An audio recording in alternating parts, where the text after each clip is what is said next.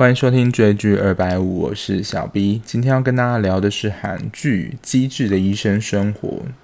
这一部，大概是在六月的时候完结。今年有蛮多好看的医疗剧，包括这一部《机智医生生活》跟《浪漫医生金师傅》。不过这一部我还没看，不过我看了《机智医生生活》，非常推荐，就是给。所有人对这一部是我觉得可以到所有人都推的程度，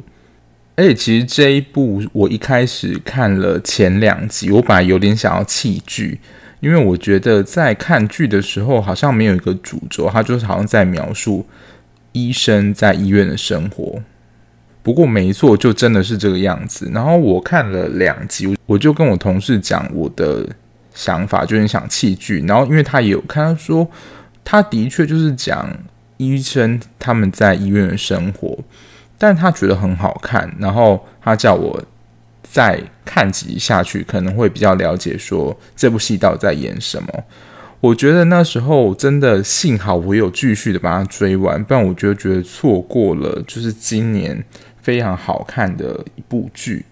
然后《机智医生生活》比较不像过去的就是医疗剧。因为比较像早期的白色巨塔或是麻醉风暴，都是比较描写在医院的经营斗争，还有医师可能就内部故事说哦，谁要争取院长啊，或是要盖医院啊，然后可能就会跟财团、立委之间有一些勾格，这些勾心斗角故事。但这一部就真的是在描写医生在他们医院生活跟。他们在平常生活之间的小故事，在医院就是你会看到一些他们在开刀啊，然后问诊病人的状况，然后在平常日常生活就他们的每一个人的感情线，还有他们自己在家庭间的故事。所以以主线剧情来说，就是我自己本身是一个蛮注重剧情控的人嘛，所以。就一刚开始看到这样剧情的时候，就是会难免失望，想说都已经没有一个故事主轴，那我干嘛还看？但是细细品味这些故事之后，你会觉得这些故事蛮迷人的。就你会看到说，其实他们在看诊的时候，病人的反应，还有比如说开刀时候面临的恐惧，他们日常生活中的一些生活，就会蛮贴近真实的状况。整部戏里面在场景大概就是医院，然后日常医院日常医院日常这样的来回，而且有一些病人的剧情，我觉得真的是描写的非常真实，而且有张力的。有一段我记得是一个家庭，就是爸爸在好像在当天前一天得到一个开刀的机会，原本就是治好了哦，不对，是有一个小孩他。就是一个爸爸得到治疗的机会，然后等到我记得是更换器官，结果没没想到开到晚的隔天就治好的时候，隔天就发生车祸，然后就走了。等于说他太太是历经一天就是狂喜，结果第二天的心情就像掉入地狱一样，这反差真的超大，但是就让人家感受到说现实生活中的。生命可能就是这么无常，然后因为医生在医院的时间真的非常长，他们除了在问诊，不然就在开刀，不然可能就在他们研究室，所以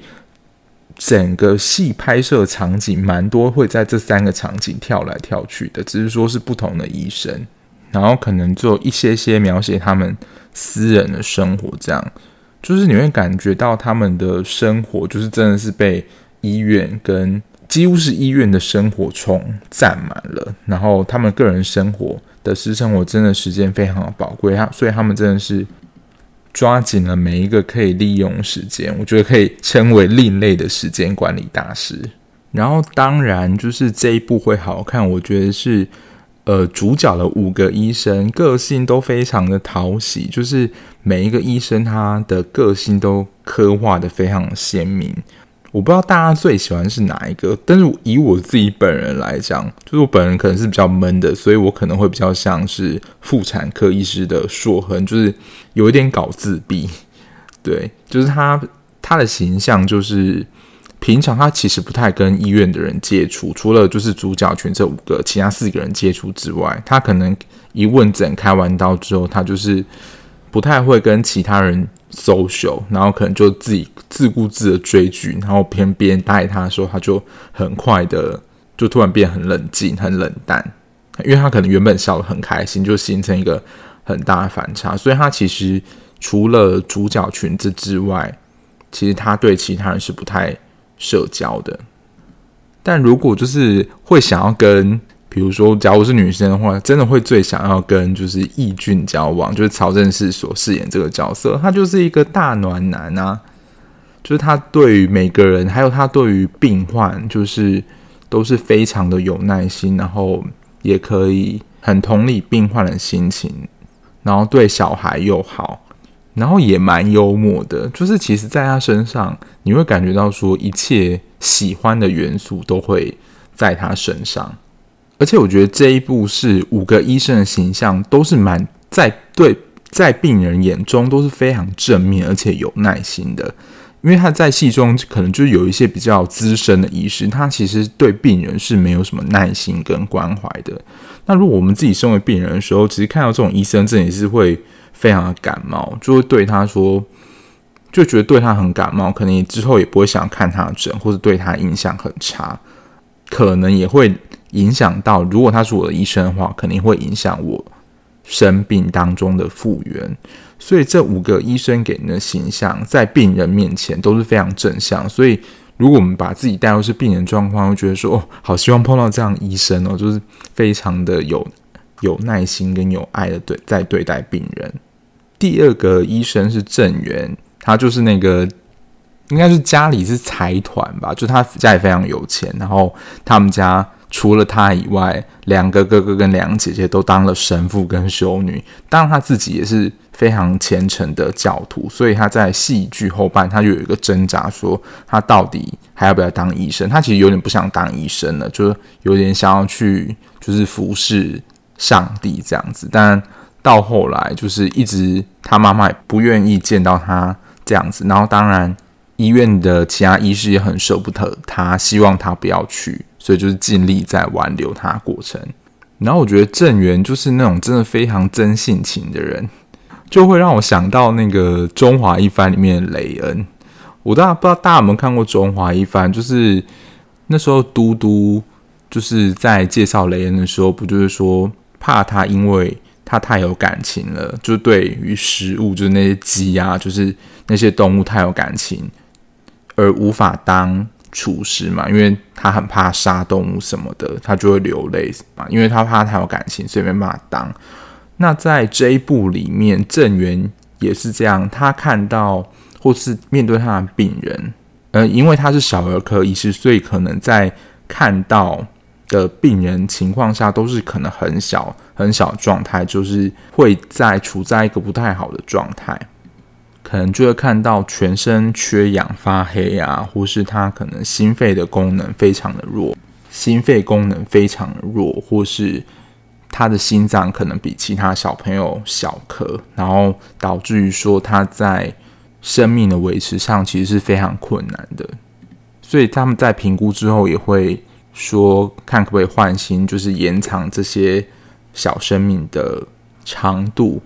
但有一些就真的的没有办法，或是等不到，就是换新的这个过程。所以他在就是，假如这个小朋友他不幸过世，或他的病患过世之后，他真的是哭得比就是小朋友的家长还要伤心。大概我记得整季里面。他大概有两次痛哭的程度，就觉得说，就他很适合做这一行，可是好像也不太适合做这一行，就会担心说他太有感，他对病人真的是非常有感情，就是我觉得是把他当成是自己的小孩在照顾，这能我觉得能够被这样医生照顾到真的很幸福。可是医师的，就是情绪负荷真的太重，就是万一他的病人面对生离死别，他每一次真的都会需要经历。他需要经历一场情绪的风暴，所以就是如果他不是很擅长整理情绪的话，我觉得情绪上会蛮容易耗竭的。当然，如果他在戏中啊有蛮强信仰的话，我相信那是一个他会蛮好调节自己的一个方式。俊文的话，他就是形成一种反差萌的角色。当然，以帅度来讲，我觉得这是他在四个男生里面，他算是个人眼光啊，就是他是最帅的呢。就是以他在，因为他就是那种，如果以成绩来讲，他就是那种成绩很好，可是态度非常差的人。他是外科医师，然后所以你就会看到蛮多他操刀画面，也会看到他蛮多骂人的画面。因为就是跟他的一个算是住院医师吧，就是经常达不到标准，或是弄错东西，就超常被他骂。因为对他来说，其实当做说病人把生命交到我们手上，所以我们就应该恪尽职守的好好执行我们的手术，其实不能不容许有闪失，就非常的敬业。所以就会看到很多片段，就是他有一个比较没有这么反应这么快，然后机灵的住院医师，所以就看到他真的超常在骂人，或是跟其他的医师争吵。这样，就俊完他在中期就会爱上那个义俊的妹妹，就是就会展开他追求的过程。当然一开始义俊的妹妹啊，就会当他是普通的。就是哥哥的朋友这样，但后来就是俊完的攻势还蛮强烈，然后也就是 send 讯息给他之后，然后他就等待，然后再等待就是义俊他妹妹的回复。你就看到他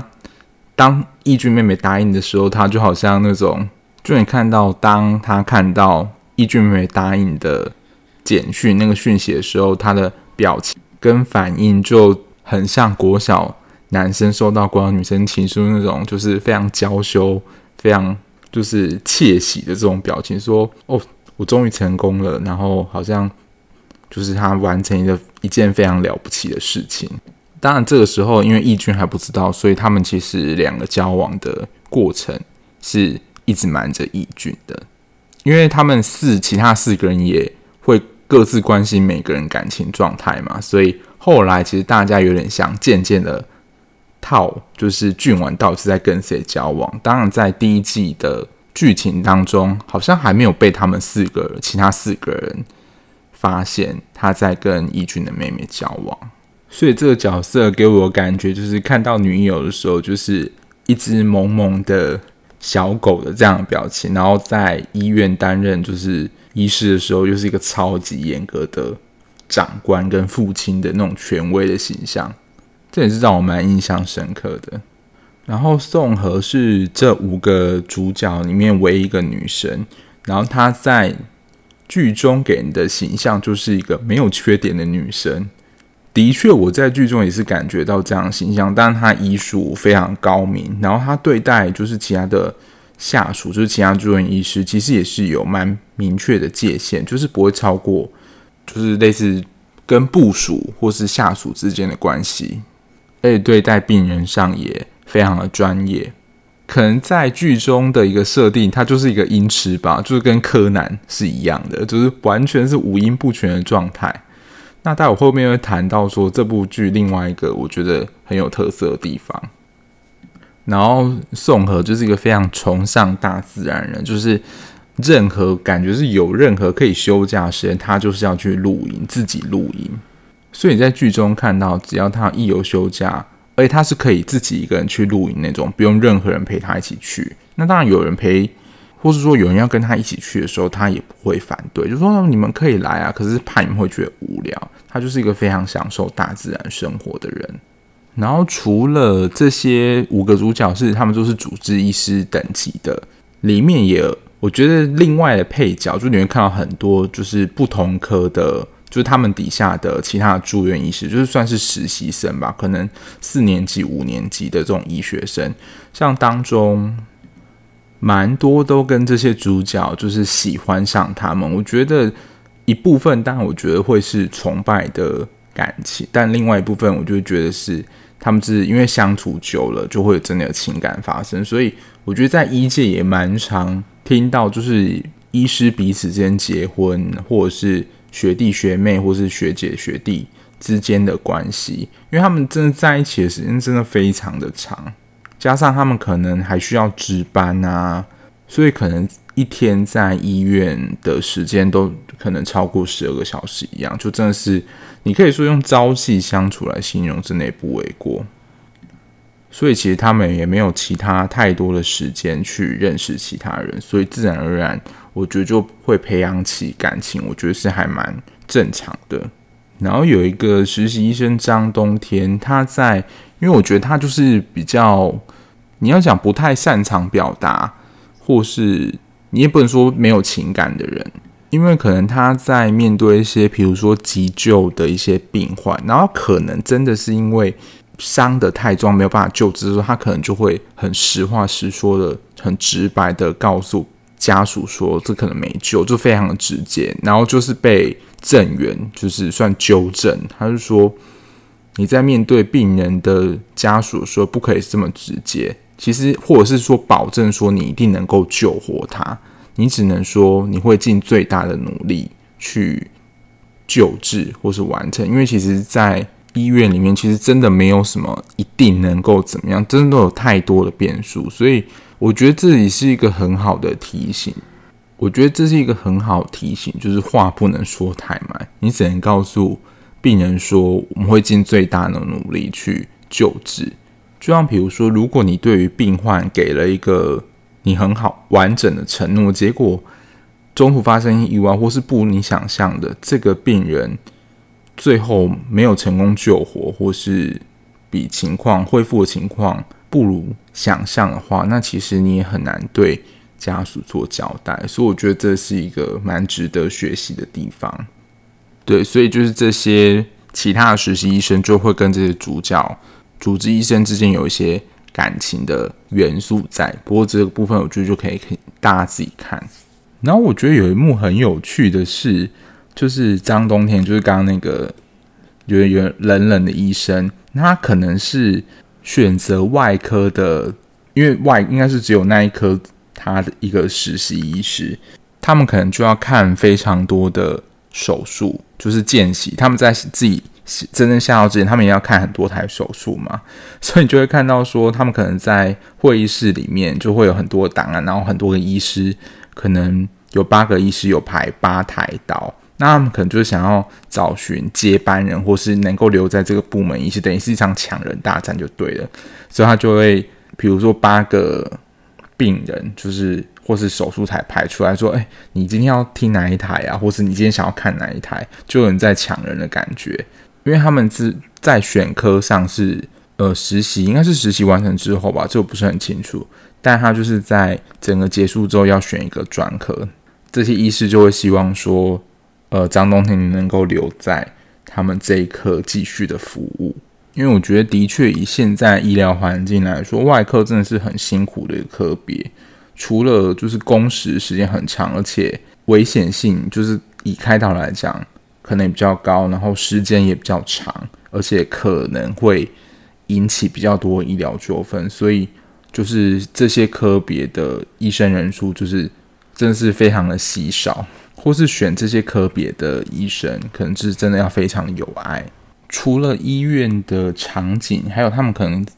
个人私人的生活之外，另外一个特点是他们在这个戏中组了一个乐团。从他们那时候大学刚毕业的时候就组了乐团，然后那个时候本来是想要让就是宋和他提出说他要当主唱，不然他可能不想组。那当然最后。应该不是他啦，但他们就是组合乐团，所以他们会利用每周或是每两周的时间，固定的练习一些曲子，就组成一个乐团。所以你就是在片中有时候会看到他们在练习或是在弹音乐。然后刚刚不是说在宋和的那个时候，就说就刚刚有说这部戏有另外一个点，我觉得蛮惊讶，是宋和虽然在戏中是一个音痴。但她在现实生活中是一个非常知名的音呃音乐剧的女演员，而且其实这一部戏，我相信有一些听众应该知道，就是这部戏的很多一个特点是这一部戏的演员蛮多都是有演过音乐剧，所以真的都是超级会唱歌的。除了五个主要演员之外，像是其他的一些实习医生啊，或是甚至一些小配角。也都是出演过音乐剧的演员，所以就刚好其实形成他们在剧中另外一个反差，因为剧中其实音乐部分我觉得不多，就他们一起去 KTV 唱歌，有几幕唱歌画面，但是其实并没有唱很好听，这倒是真的。但其实你自己去搜寻，像我自己本身在上班途中，有时候会就打开 YouTube，然后搜寻就是《机智医生生活》的 OST，就他的剧中配乐，真的每一个都唱的跟是什么一样，真是，而且他的歌都非常好听，我真的强力大推，就是我近期看的剧剧中的配乐。真是《机智医生生活》是我真我列为第一名的，其他我真的都觉得没有他强。当然他们很会唱之外，歌曲也很好听。就是除了就是剧好看之外，然后他的音乐也好听，这是我觉得另外一个可以非常可以推的另外一个原因。这一部就是一个说实在，我觉得不用动脑剧，你就好好的跟着剧情去感受这些医生他们在医院当中碰到了病人，然后他们的故事，还有感受一下说他们在日常生活中他们是如何的过着他们的日子。其实就真的是我觉得医院生活，可是他们又在自己的私人生活当中也。做他们自己想做的事情，而且我觉得是非常充实的。他们对于他们未来的生活也不会感到担担忧，就是喜欢他们可目前自己的生活形态。就在剧情当中，他们可能都已经接近，比如说三十九岁、四十岁，那其中只有易俊是有小孩，其他人不是单身就是离婚或是恋爱中。可是他们也不会对于说他们。目前的现状感到焦虑，他们都是还蛮安适的，在自己的状态里面。我觉得整部戏看就是看下来，就是给人一种很舒服的感觉。当然，也是五个主角的设定都会是让我觉得是蛮正面，这当然也非常有关系。比较少那种勾心斗角戏嘛。如果你不是很喜欢这种戏码的话，我觉得这一部大可放心。如果你是不喜欢看一些心机戏啊，或是那边斗来斗去的话，就是想单纯的感受一部剧给你的快乐、欢乐跟悲伤的话，那我觉得这一部，我觉得是目前到今年为止，我觉得可以算是排行前三的戏，就我自己的排行榜里面了。虽然里面有一些就是医生他们做手术的画面，但是。不会到太血腥跟太写实，让你真的看到一些比较什么组织那一类的不会，所以也不用担心有什么过激的、过激可怕的画面，就也是没有什么悬念。就是如果你想不到要看什么剧的话，我觉得这一部就是看下去就对了。那今天的节目就先到这边。如果你们在听完节目之后，也想要分享看完《机智的医生生活》心得，或觉得 Podcast 的。进行方式有什么需要建议更改的地方，也欢迎在留言处跟我说，或是追踪 IG 在底下跟我讨论分享哦。那我们就下一次节目再见，拜拜。